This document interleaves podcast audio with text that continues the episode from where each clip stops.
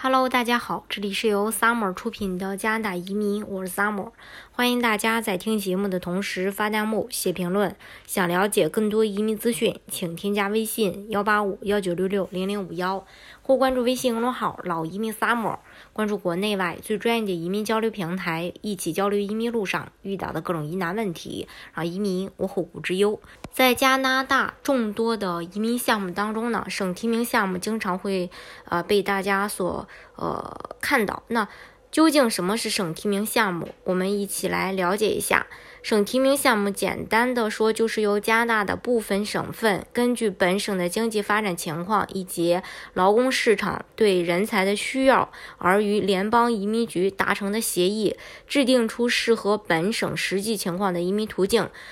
先由本省审核移民申请人的资格，发出省提名信，再向联邦移民局申请移民签证。这个呢，就是这个省提名项目，我们简称它是 PNP。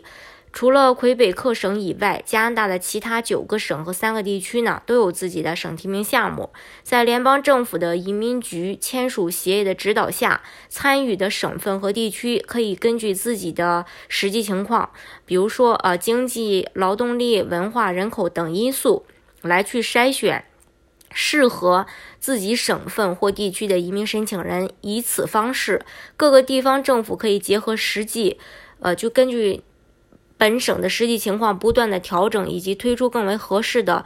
本呃利于本省利益的一些移民项目，用于挑选更加适合本地经济社会发展的新移民来定居。省提名可以分为啊两大类，一个是技术类和商业类。技术类一般需要本地雇主的雇佣证明才能去申请，另外还有适用于国际留学生的省提名。国际移民，呃，国际学生移民，还有一些紧缺的职业的这个纯技术移民。